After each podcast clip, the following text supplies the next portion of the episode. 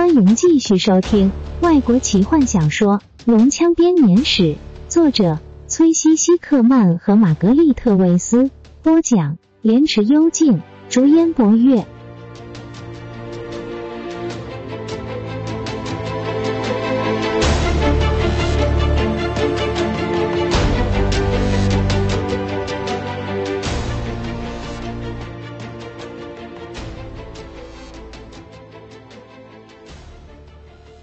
玛丽塔手中的火把照亮了空旷的房间，房间里没有窗子，也没有家具。在这座巨大的石室中，只有一大盆水，一个装满了有着腐肉味道食物的桶子，还有一只龙。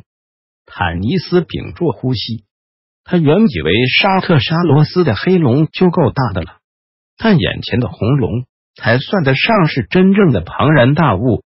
它的起居室十分宽阔。半径至少有一百尺以上，那只龙则占据了其中大部分的空间。它的尾巴刚好可以碰到最远端的墙壁。大伙愣了好一阵子，脑中满是这巨兽喷出火焰来攻击他们的可怕模样。他们想起了索拉斯被彻底摧毁的那一夜。玛丽塔看起来一点也不担心，她平静的向前走着。大伙迟疑了一下，才跟上去。直到他们靠近这只龙时，才知道玛丽塔是对的。这只龙的身体状况真的令人同情。它卧在地板的头上，满是岁月的痕迹。曾经光亮的红色肌肤，如今泛灰，又有着斑点。它大声打着鼾，原先锐利的牙齿现在已变得发黄破碎，身上遍布着各种伤痕。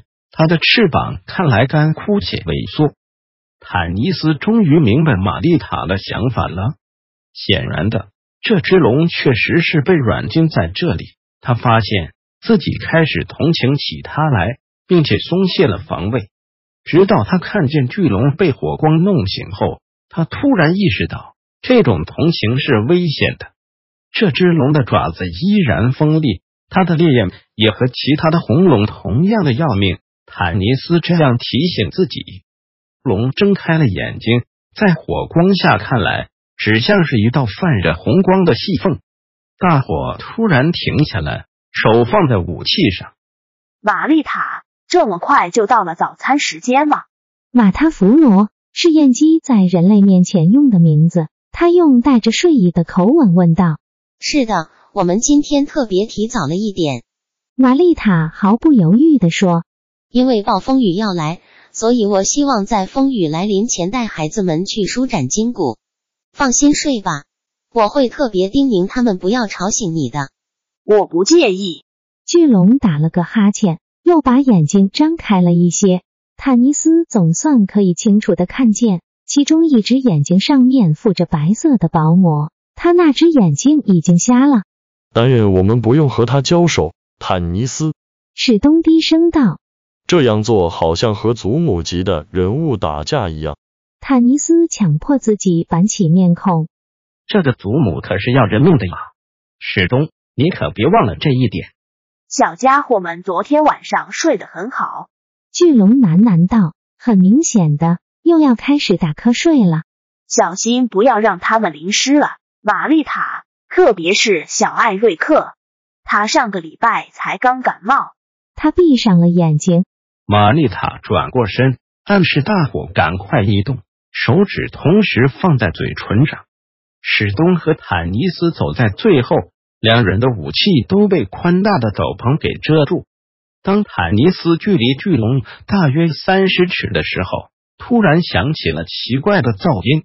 一开始他还以为是幻觉，是因为太过紧张，以至于脑中听到奇怪的嗡嗡声。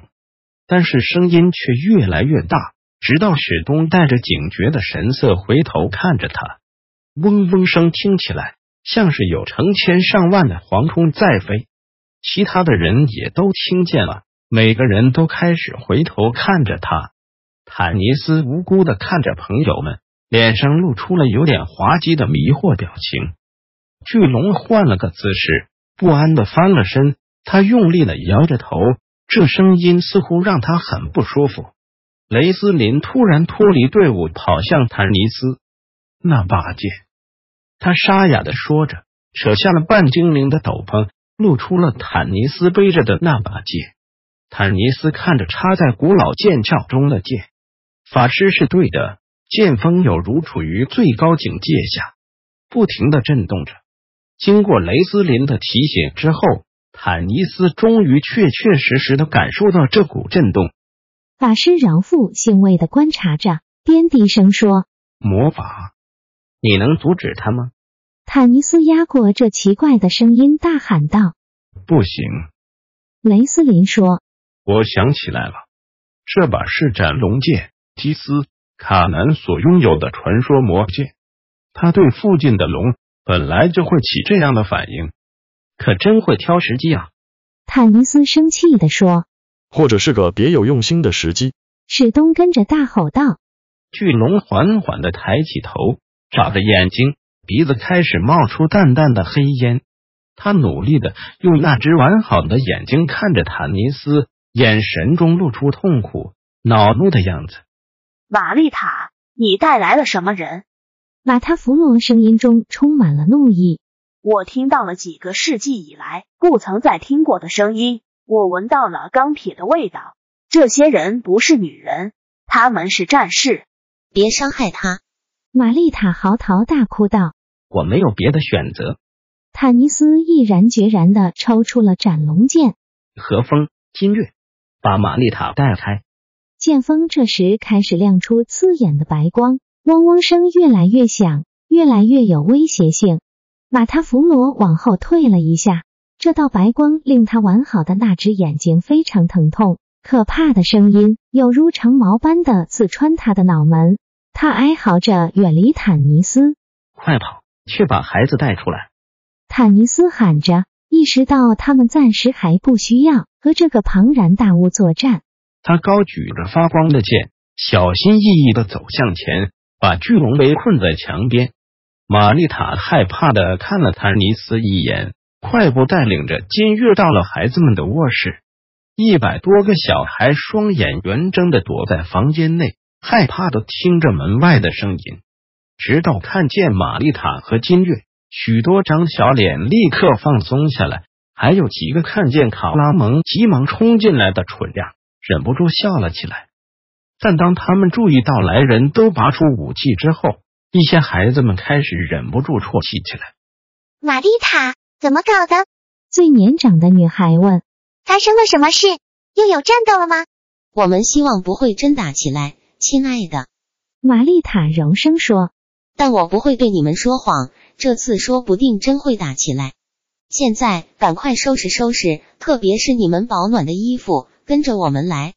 年纪大的抱年纪小的，就像平常出去活动一样。”史东原本料想会有一段迷惑。哭泣和解释的时间，但孩子们很快便照着做，自己穿上保暖的衣服，并且帮年纪小的也穿上。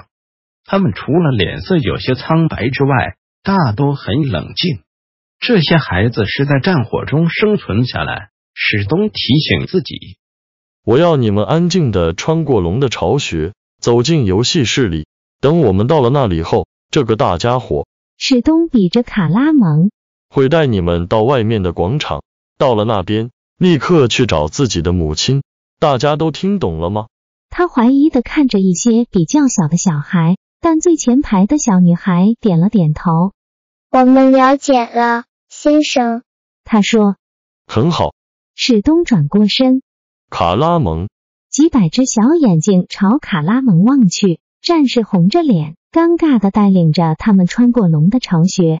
金月抱起了一个刚会走路的小孩，玛丽塔抱起了另一个。其他年纪较大的孩子们背着连路都还走不稳的小孩，他们井然有序的快步走出大门，一言不发的走着，直到看见了坦尼斯那把发光的剑，还有受惊的龙。喂，你不可以伤害那只龙！一个小男孩喊着，他高举着拳头。脸上露出愤怒的表情，离开了队伍，跑向坦尼斯。道格，另一个较大的女孩震惊的大喊：“快回到队伍里来！”但有些孩子已经开始嚎啕大哭。坦尼斯依旧高举着剑，一边大喊着：“他知道这是制住龙的唯一方法，快把他们弄走！”孩子们，拜托！金月的声音严肃中带着威严，成了混乱中唯一恢复的秩序。若非必要，坦尼斯不会伤害这只龙的。他是个好人。你们现在一定得赶快走了，妈妈在等着你们。